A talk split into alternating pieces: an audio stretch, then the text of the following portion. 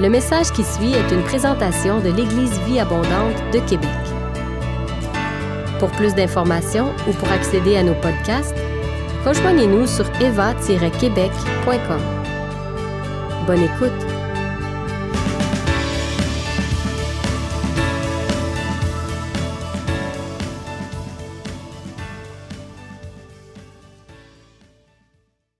Bonjour tout le monde. Je ne sais pas si vous m'entendez avec mon masque, mais bon, ce sont les conditions. Quelle joie ce matin d'être de retour à Québec et d'être de retour euh, euh, à l'église Vie Abondante parmi euh, la congrégation. Mais Junior m'a dit que ce matin, je dois me limiter simplement à cette caméra qui dit que vous êtes là et que je crois que vous êtes là ce matin. Et grande est ma joie d'être avec, avec mes frères et sœurs ce matin. Euh, les autres membres de la famille sont là, vous ne pouvez pas les voir, mais un petit Q, la semaine prochaine, vous allez voir mon autre moitié. Donc, certainement que plusieurs d'entre vous se posent des questions et puis ils sont allés, est-ce que finalement, avec la situation qui est arrivé, est-ce que tout a bien été? Oui, oui, oui, oui. Je veux vous assurer que tout a bien été. Le Seigneur a vraiment pris soin de nous. Il nous a gardés, il nous a protégés. Plusieurs ont eu de nouvelles qu'en Floride, c'était encore plus grand la pandémie, mais on a vu la grâce de Dieu. Et je ne peux commencer sans prendre le temps de m'arrêter, dire merci à ma famille, merci à la famille Eva, merci pour vos prières, merci pour les soutiens financiers que certains ont manifestés à notre égard. Merci pour ceux qui ont été là avec des paroles d'encouragement. On en avait besoin et je rends grâce à Dieu parce que grâce à votre contribution, ensemble, nous allons aller, nous allons euh, euh, aller et puis le royaume de Satan, nous allons enlever des gens là-bas pour venir peupler le royaume de Dieu. Euh, la raison pour laquelle on est allé, on est allé pour une formation de bootcamp de six mois intensive comme évangéliste. Et plus que jamais, le feu que vous connaissiez en Rachel a été multiplié. Ce feu pour aller et pour proclamer la parole de Dieu au monde entier. C'est ce à quoi Dieu nous appelle, c'est ce que nous avons sur notre cœur. Et quand on dit le monde entier, ça inclut le Québec. Et déjà, Dieu a mis sur nos cœurs des initiatives pour le Québec. Et priez pour nous je ne vous en dis pas plus. La semaine prochaine, je vous invite à être là. Angelin va vous partager euh, plusieurs des projets qui s'en viennent. On est parti et on est en chemin, on avance et on croit que le royaume de Dieu ne peut qu'avancer. Je bénis Dieu pour ce que Marika a partagé ce matin. Parce que oui, on est en période de guerre. L'ennemi a déclaré la guerre et Jésus même l'a dit. Il a dit dans Matthieu 10 qu'il est venu non pas pour apporter la paix, mais l'épée. Mais l'épée que Jésus est venu apporter, c'est pour que son peuple puisse aller et avoir la victoire. Et je crois que quand bien même la situation physique a l'air chaotique, Jésus-Christ, il y a 2000 ans, connaissait ce qui se passait aujourd'hui et il a remporté la victoire. Et cette victoire est pour nous. Tout ce que nous avons à faire, je le crois, c'est d'aller et de prendre la victoire que Jésus-Christ a remportée il y a 2000 ans pour cette situation chaotique que nous vivons aujourd'hui. Alors, sans plus tarder, je vais euh, prier, je vais prendre quelques minutes pour vous bénir. Seigneur, je veux bénir chacun de tes enfants, où qu'ils se trouvent aujourd'hui, dans sa chambre, partout, papa. Je prie au nom de Jésus-Christ que ton esprit, Seigneur, qui parle à nos cœurs, vienne parler, vienne vivifier. S'il y en a qui étaient abattus, comme ce que Marika a dit, qui étaient découragés, Seigneur, qui regardent tout ce qui se passe, qui regardent les nouvelles, et puis au fond de son abattu, je prie que par ta parole ce matin, Seigneur, tu leur donnes de voir plus loin.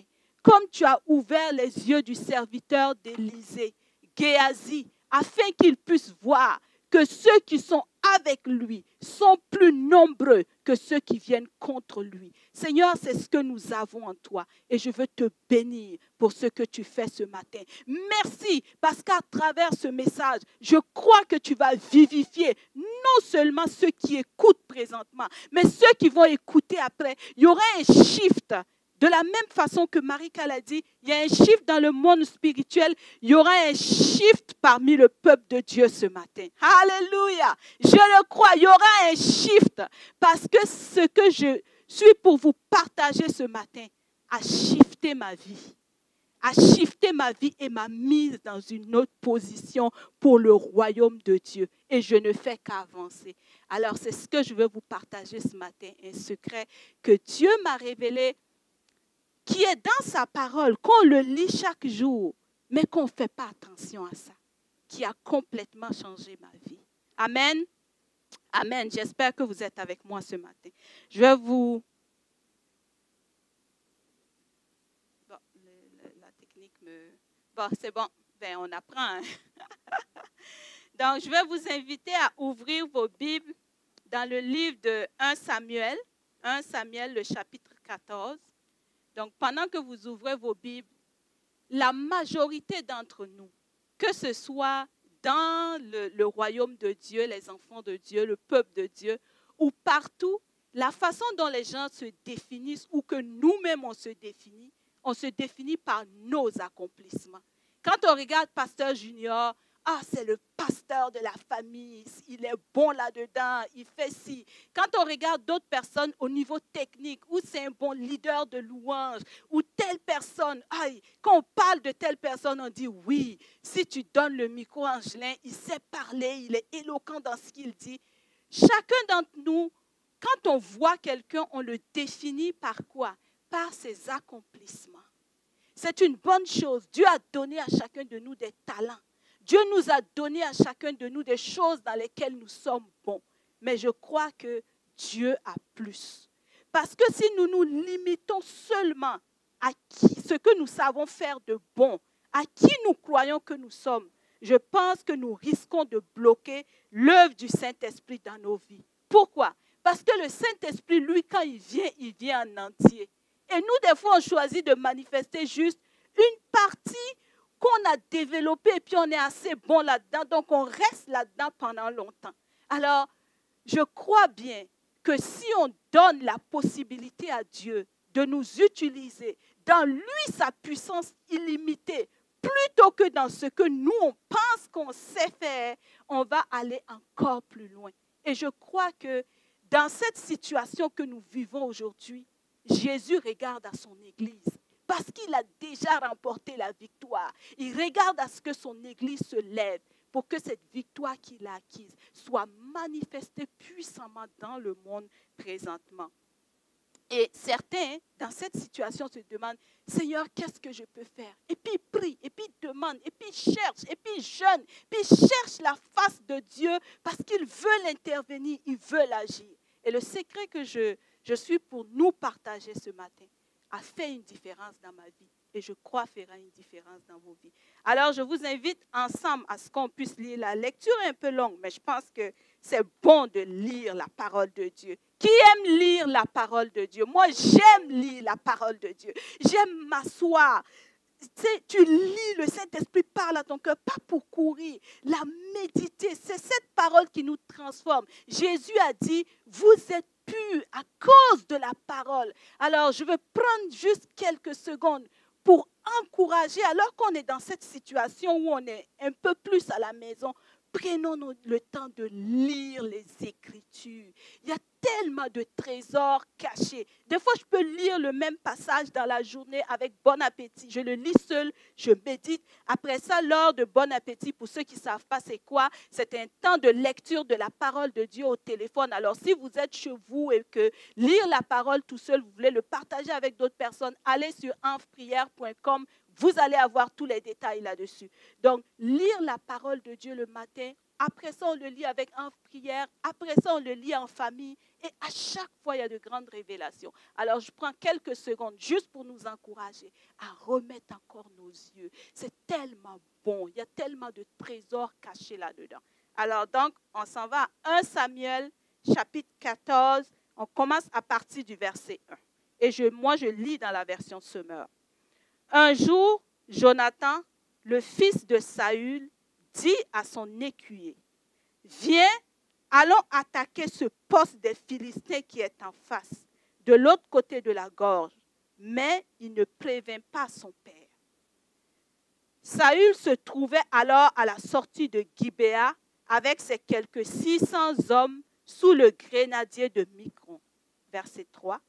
Il y avait aussi comme prêtre portant l'éphod Aïcha, fils d'Aïtoub, frère d'Id Kabob, le fils de Phinéa et petit-fils d'Élie, qui avait été prêtre de l'Éternel à Silo. Personne n'avait remarqué que Jonathan était parti. Dans le défilé que Jonathan cherchait à franchir pour atteindre le poste des Philistins, se dressaient de part et d'autre deux pointes rocheuses appelées Botset et Séné. L'une d'elles s'élève au nord en face de Micmash et l'autre au sud en face de Geba. Verset 6. Jonathan dit au jeune homme qui portait ses armes, Viens et attaquons le poste de ces incirconcis. Peut-être l'Éternel agira-t-il en notre faveur, car rien ne l'empêche de sauver par un petit nombre aussi bien que par un grand. Son serviteur lui répondit, Fais tout ce que tu as à cœur. Allons-y, je suis prêt à te suivre où tu voudras. Jonathan lui, lui expliqua, Écoute, nous allons nous faufiler jusqu'à ces hommes, puis nous nous découvrirons brusquement à eux. S'ils nous disent, halte, ne bougez pas jusqu'à ce que nous vous ayons rejoints, nous resterons sur place et nous ne monterons pas jusqu'à eux. Mais s'ils nous disent de monter jusqu'à eux, nous irons. Ce sera pour nous le signe que l'Éternel nous donne la victoire sur eux.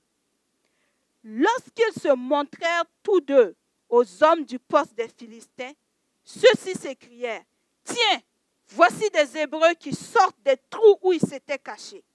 Verset 12. Et s'adressant à Jonathan et au jeune homme qui portait ses armes, ils leur crièrent, Montez jusqu'à nous, nous avons quelque chose à vous apprendre. Alors Jonathan dit à son serviteur, Suis-moi là-haut car l'Éternel donne à Israël la victoire sur eux. Verset 13. Jonathan grimpa en cédant des mains et des pieds, et le jeune homme qui portait ses armes le suivait. Il attaquait les Philistins qui tombèrent sous les coups de Jonathan, tandis que le jeune homme les achevait derrière lui. Verset 14. Il massacrait ainsi une vingtaine de personnes sur un espace de quelques mètres carrés. Amen. Pour ceux qui veulent, je, vous invite à continuer la lecture parce que c'est très intéressant ce qui vient après. On vient de lire l'histoire de Jonathan. Jonathan est connu, est reconnu pourquoi dans la Bible? Jonathan, le fils de Saül, Jonathan, l'ami de David. J'ai parcouru, que ce soit dans Samuel, dans Roi, et je n'ai pas vu quelque part où c'est reporté que Jonathan faisait partie des généraux de l'armée d'Israël. Nulle part. Jonathan n'était pas reconnu pour ses exploits militaires, pour Jonathan qui a vaincu. On voit bien que Jonathan, ce dans quoi il était bon, il était bon dans l'amitié.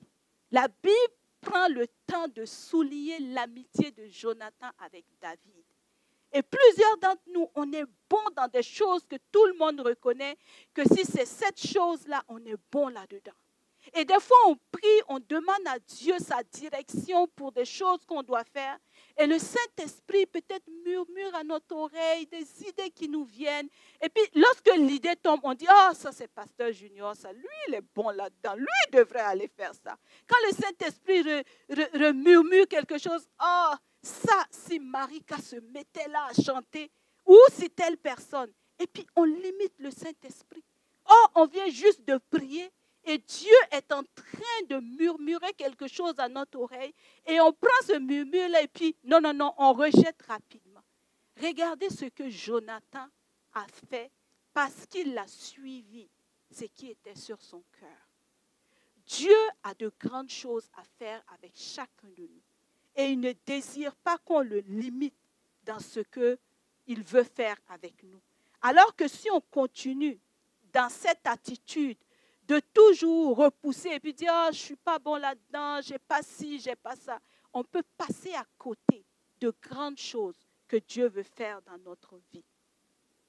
La situation dans laquelle ils étaient, si on retourne dans 1 Samuel 14, on voit bien que qu'est-ce qui se passait? Les Philistins étaient non seulement sur la montagne, en avantage numérique, ils étaient bien placés. Le peuple d'Israël était dans la vallée, un petit homme en désavantage. Tout physiquement, lorsqu'on regardait la situation, l'ennemi était en avantage et le peuple de Dieu était en désavantage. Et lorsqu'on regarde la situation appelée chaotique dans le monde aujourd'hui, on a bien l'impression que les chrétiens peuvent rien faire. Qu'est-ce qu'ils peuvent faire de plus? Ils ont prié, ils ont jeûné, ils ont intercédé, ils cherchent la face de Dieu. Il, y a, tous les prophètes se mettent ensemble pour chercher ce que Dieu veut faire. Et je crois que c'est noble et je crois que Dieu le veut. Mais je crois que Dieu veut un peuple qui se lève pour plus. Et je crois que c'est là qu'il nous envoie. Parce que la victoire, Jésus-Christ l'a déjà remportée. Et à travers ce qu'on a lu ce matin, je veux nous amener encore plus loin, dans un autre secret que contient la parole de Dieu pour nous ce matin. Nous sommes en guerre, parce qu'il est écrit dans Apocalypse 12, 17, alors furieux contre la femme, le dragon s'en alla faire la guerre au reste de ses enfants, c'est-à-dire à ceux qui obéissent au commandement de Dieu et qui s'attachent au témoignage rendu par Jésus il y a quelqu'un qui a dit que si tu crois que l'ennemi est après toi, ne le prends pas personnel. Il est après tout le monde. Le diable n'aime personne. Quand Dieu a créé les hommes, Dieu a créé les hommes et depuis que Dieu a créé les hommes, Satan a décidé que ces hommes que Dieu a créés pour l'adorer et à qui Dieu a donné sa gloire, ce que Satan voulait avoir, il a décidé qu'il allait nous tuer. Ce n'est pas personnel. Que ce soit ceux qui connaissent Dieu, qui ne connaissent pas Dieu, Satan en veut à tout le monde. Et son objectif, c'est quoi?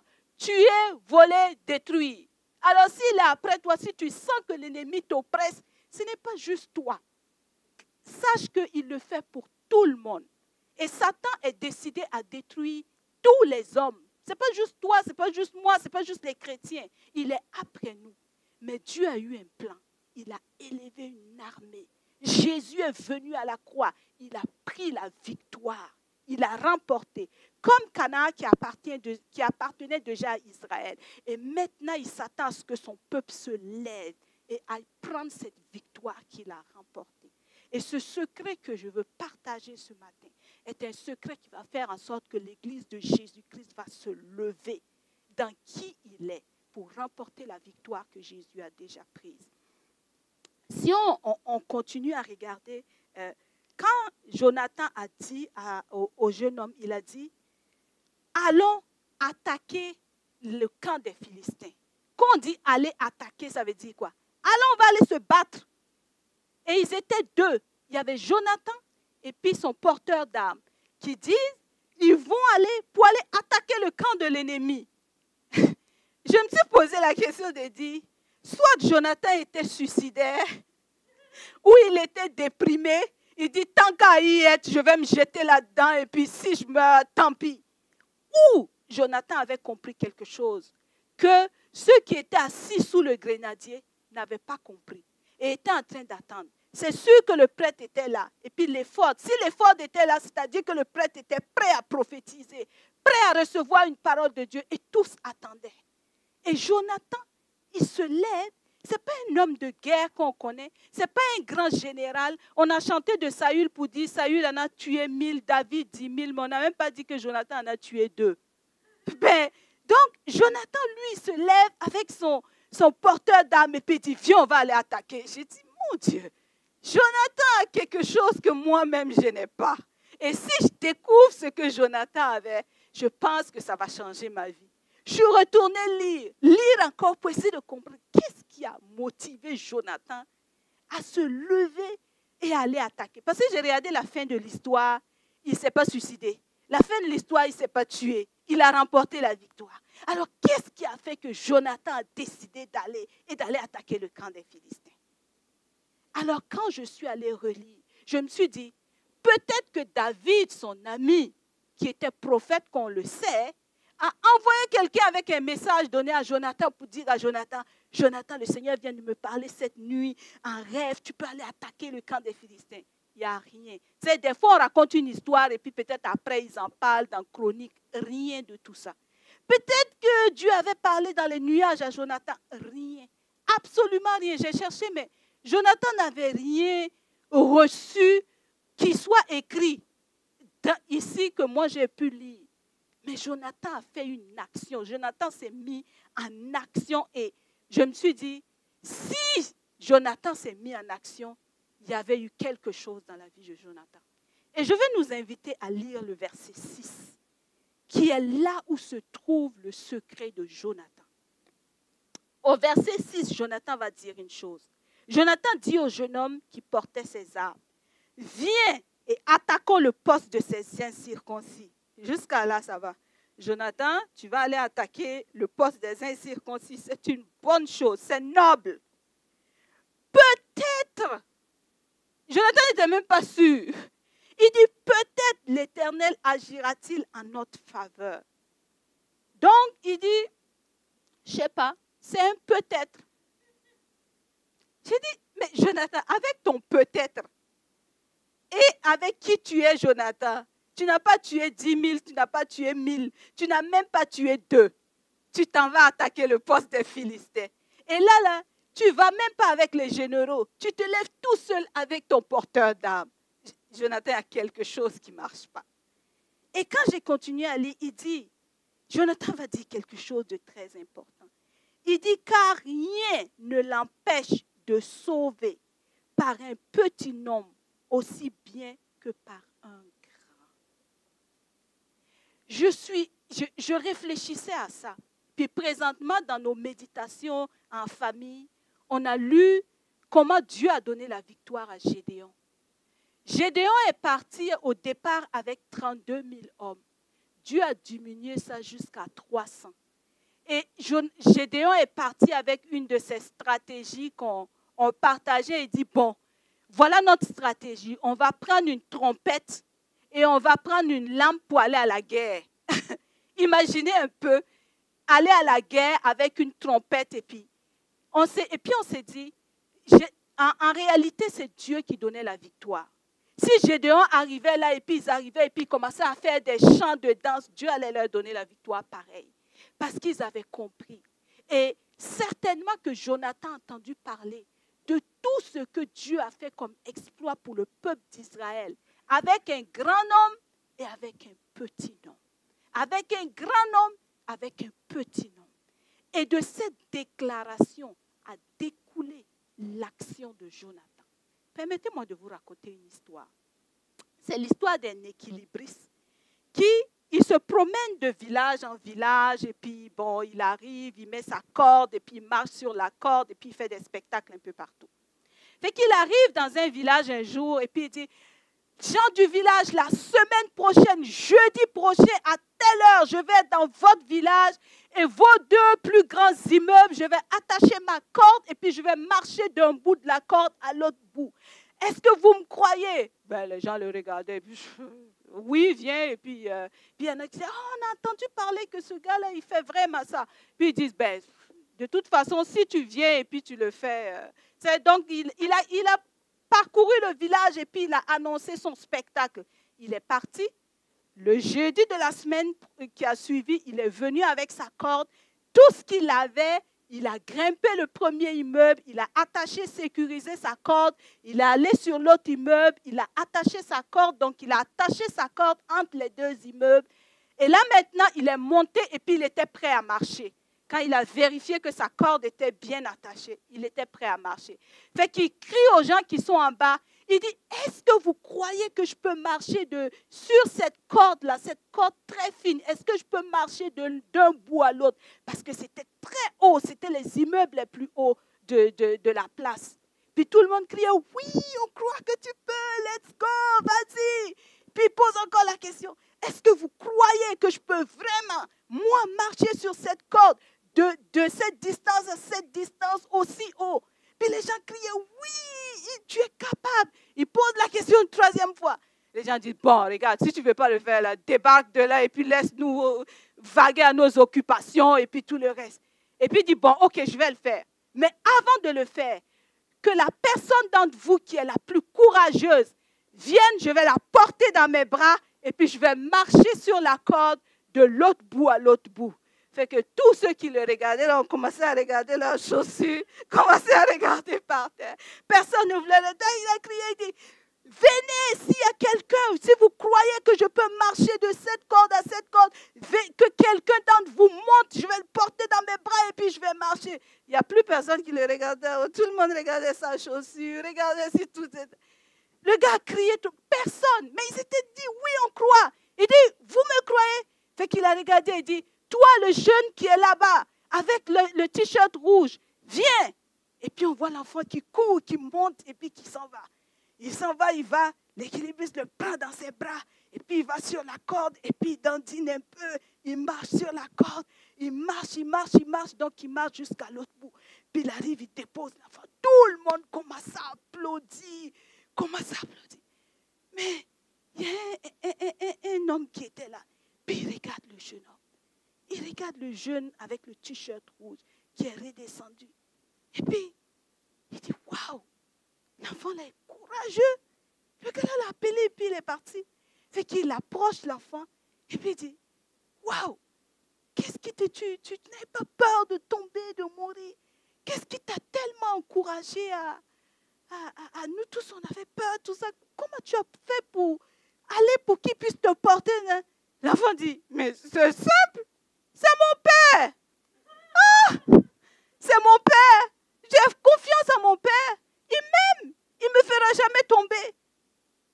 Mon point est le suivant. Jonathan connaissait son Dieu. Jonathan connaissait son Père céleste. Jonathan savait que le même Dieu qui sauve par un petit nombre que par un grand nombre, ce même Dieu-là était avec Israël. Que ceux qui étaient assis, qui cherchaient à savoir si Dieu parle, s'il ne parle pas, Saül qui était là, qui réfléchissait, qui faisait la stratégie, Jonathan savait une chose, il connaissait Dieu.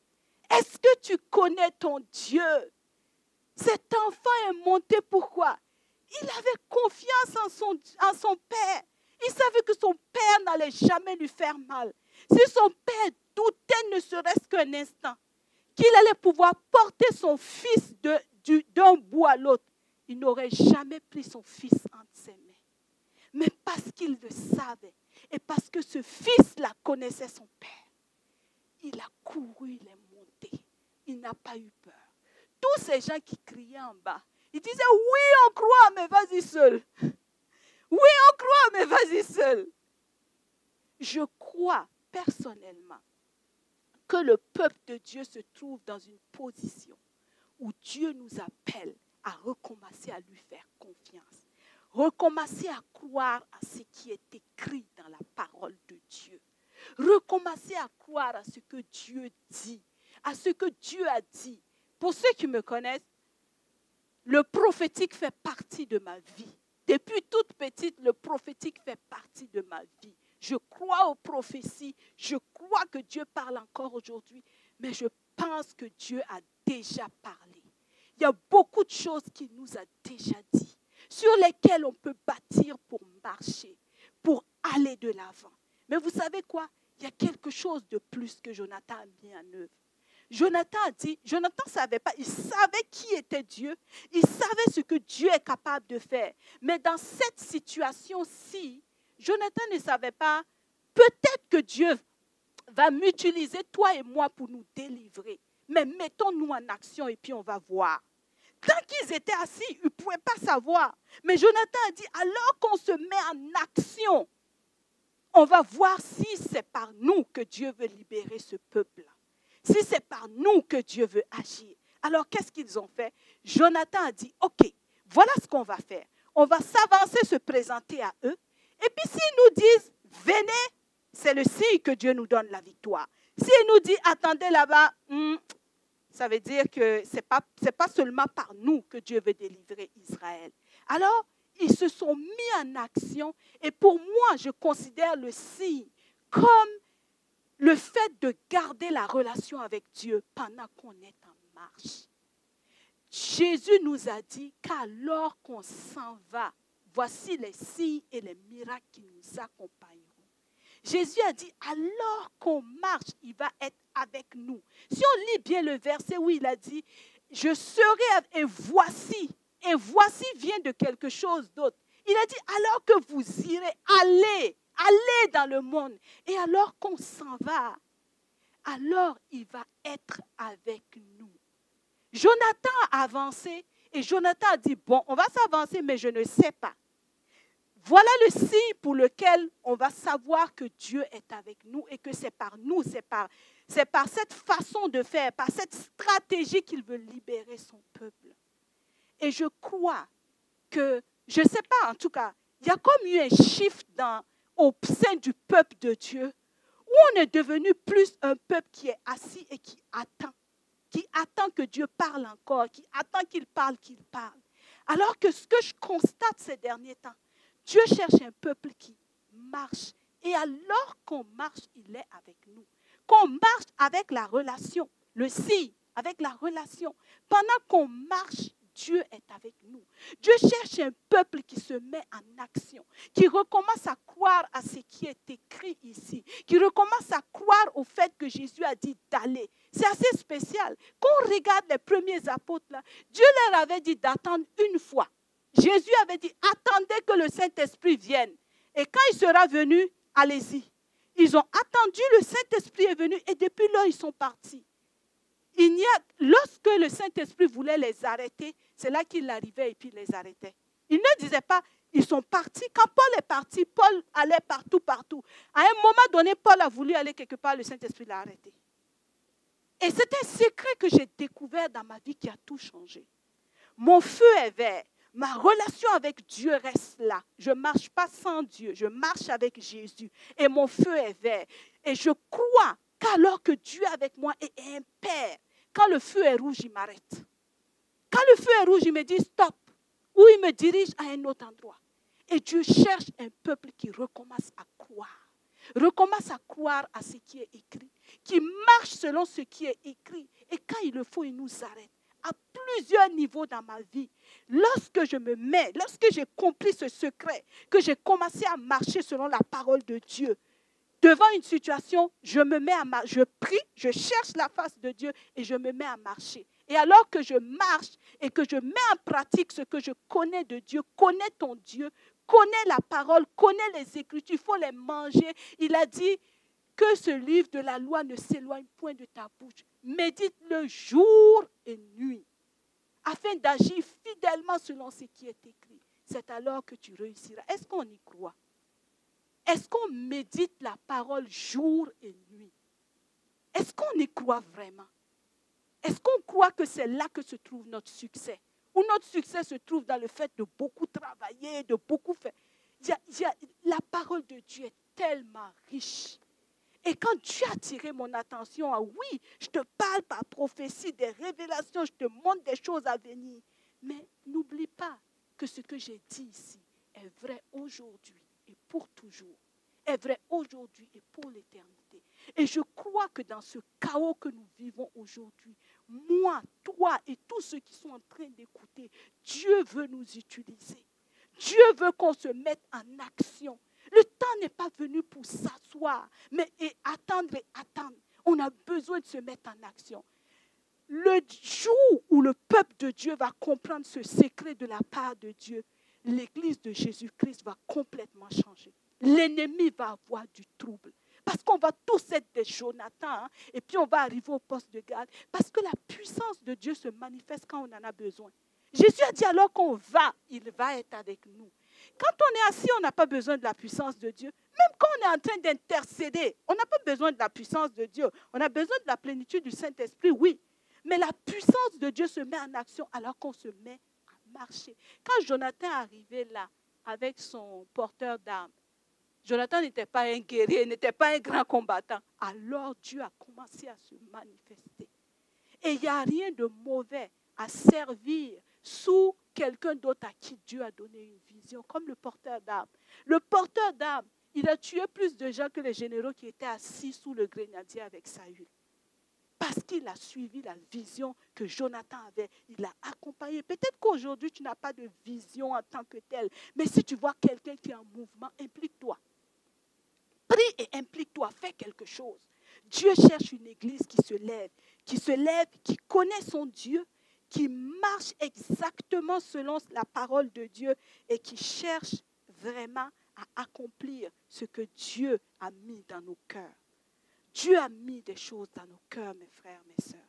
Et je crois personnellement que cette situation-là, Jésus ne fait que regarder son Église, dit, come on, come on, levons-nous, Prions pour les gens, prions pour les malades. Utilisons la parole de Dieu, citons les Écritures. Il y a une puissance à citer les Écritures. C'est pour ça qu'il faut l'apprendre par cœur. Il ne faut pas dire non, il est écrit quelque part, j'ai déjà entendu dire non. Il faut que ce soit les Écritures, ce qui est Jésus même citait les Écritures. Alors mon message est simple ce matin. Recommençons à croire à ce qui est écrit. Mettons-nous en action et la puissance de Dieu se manifestera alors qu'on en a besoin. Gardons la relation qui est celle que Dieu va nous donner au fur et à mesure qu'on avance, au fur et à mesure qu'on marche. Ne te limite pas à ce que tu sais faire parce que Dieu a plus pour toi, parce que Dieu veut t'utiliser pour plus. Rends-toi disponible, crois, prends des pas de foi. Ça a du courage à Jonathan. Et pour tous ceux qui ont accompli quelque chose pour Dieu, ça prend du courage. Le courage ne vient pas parce qu'on est fort. Le courage vient parce qu'on croit à notre Père céleste. On, voit cet enfant-là. Cet enfant-là est monté. Pourquoi? Pas parce qu'il était le plus courageux de toute la foule, parce qu'il connaissait son Père, parce qu'il savait qui était son Père. Et je peux vous assurer, Dieu est un. À chaque personne que je parle, je dis, n'enlève jamais ça de ta tête. Dieu est un Père. Lève-toi si tu es malade, proclame la parole de Dieu. Je déclare que par ces sûrs, tu es guéri. Si tu passes par une situation d'épreuve, lève-toi et déclare ce que la parole de Dieu dit sur ta situation. Lève-toi, mets-toi en marche. L'ennemi aime ceux qui sont assis parce qu'il sait que ceux qui sont assis, Dieu ne les conduit pas. On ne peut pas conduire quelqu'un qui est assis, mais quelqu'un qui se met en marche, on peut le diriger. Quelqu'un qui se met en marche, on peut lui dire tourne à droite, tourne à gauche, va en avant. Alléluia. Seigneur, que ton Église se lève. Que l'Église de Jésus-Christ se lève maintenant, aujourd'hui, pour prendre la victoire que Jésus a remportée. Alléluia. Je vais terminer en, priant pour nous ce matin. Je vais prier pour nous. Je, si tu es chez toi, je, je veux juste nous inviter, ceux qui le veulent, à se tenir debout. À se tenir debout et choisir dans son cœur de dire, Seigneur, alors que j'ai entendu ce secret, j'aurais voulu avoir plus de temps, mais je pense que l'essentiel a été dit ce matin. L'essentiel a été dit. Dire au Seigneur Jésus, on va, le, dire, je vais prier pour vous, mais c'est un choix, une décision qui vient, qui se lève, qui dit, je décide dans mon cœur, je veux marcher selon ta parole. Si la parole de Dieu a dit tel, sûr, même si mes yeux ne le voient pas, c'est ce que je décide de confesser. Et cette nuit, juste un petit secret, le Seigneur me disait à quel point nous, les enfants de Dieu, par notre bouche, on se maudit. C'est incroyable, parce qu'on ne connaît pas la parole de Dieu. Donc, par notre bouche, des fois, on se maudit. Et je prie que Dieu nous aide à nous bénir par notre bouche et à nous-mêmes ne pas être des objets de malédiction pour nos propres vies. Alléluia. Seigneur, je viens bénir ton nom. Il y a un shift dans le royaume de Dieu. Oui, l'ennemi s'est levé. Mais toi, Seigneur, tu es en train de shifter la, compréhension, la conception de tes enfants par rapport au combat. La conception de tes enfants par rapport au fait d'être en marche. Tu es en train de shifter cela dans la vie de chacun de nous. Et Seigneur, je prie que cette parole ne soit pas juste dans notre cerveau, mais descende dans notre cœur pour shifter notre façon de faire, pour nous donner de recommencer à croire à ce que Jésus a dit. Jésus a dit d'aller. Jésus a dit que si on croit en lui, Jésus a dit des choses dans cette nouvelle alliance qui nous appartiennent et que si on le saisit et qu'on y croit, on va agir conformément à ce qui est écrit. Et alors qu'on va aller, tu vas être avec nous. Seigneur, je me rappelle de cela. Une prophétie que tu avais donnée à Genève et moi, ça fait très longtemps.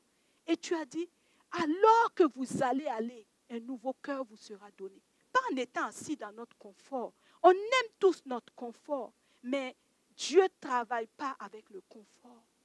Parce que ce qu'il fait, ce n'est pas parce qu'il ne veut pas nous rendre confortables, c'est parce que ce qu'il fait est beaucoup plus grand que nous, que ça nous rend inconfortables. Je prie pour une église de Jésus une église de Jésus-Christ qui se lève et qui recommence à croire que ce que Jésus a dit, que ce qui est écrit dans les Écritures sont pour nous, qui font un pas, qui gardent la relation et les signes qui viennent. Quand le Saint-Esprit doit empêcher, il empêche. Mais Seigneur, on n'est pas une église qui attend, on est une église qui va et qui se fait arrêter par le Saint-Esprit quand il le faut dans le nom de Jésus. Seigneur, je ne peux pas finir sans prier pour ceux qui sont malades. Je vais déclarer la guérison sur leur corps maintenant au nom de Jésus. Et que ceux qui passent par des moments difficiles, par des situations difficiles, je prie pour une lumière, Seigneur, qui s'ouvre dans leur esprit. Je prie qu'ils se lèvent et qu'ils saisissent la victoire parce qu'ils sont plus que victorieux en Jésus-Christ, qui rejettent les mensonges de l'ennemi, les forteresses qui se lèvent contre la connaissance de Jésus-Christ. Je les abaisse maintenant au nom de Jésus-Christ.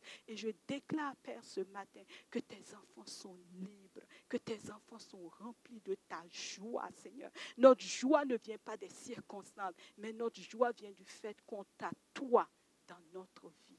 Reçois toute la gloire, Papa, au nom de Jésus. Amen. Et tout le monde dit Amen. Qu'il en soit ainsi. Gloire à Jésus. Amen. Amen, amen, amen.